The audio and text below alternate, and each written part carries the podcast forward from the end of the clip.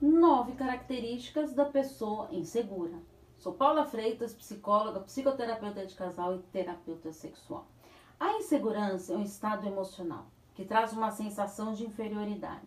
É quando surge uma situação ameaçadora e falta de garantia de algo. Essa insegurança leva também à falta de autoconfiança, gerando grandes ansiedades. Você pode imaginar. O inseguro, ele apresenta algumas características que devem ser bem trabalhadas. Então vamos a elas.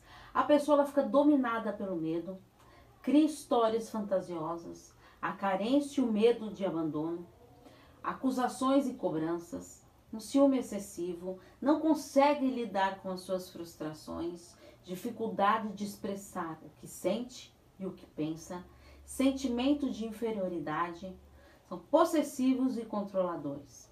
Deve-se também estar atento à baixa autoestima, porque torna a pessoa cada vez mais insegura.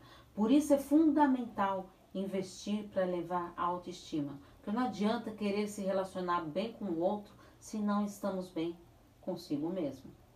Reflita sobre a sua insegurança. Tenha autoconfiança. Valorize as suas qualidades. E se você caiu de paraquedas aqui, Neste vídeo, eu te convido a acompanhar meus textos, vídeos e posts nas redes sociais, podcast Relacionamento Psicologia. Os links estão todos na descrição dos vídeos do YouTube. Então se inscreva no canal Paula Freitas Psicóloga, porque afinal, quem cuida da mente, cuida da vida.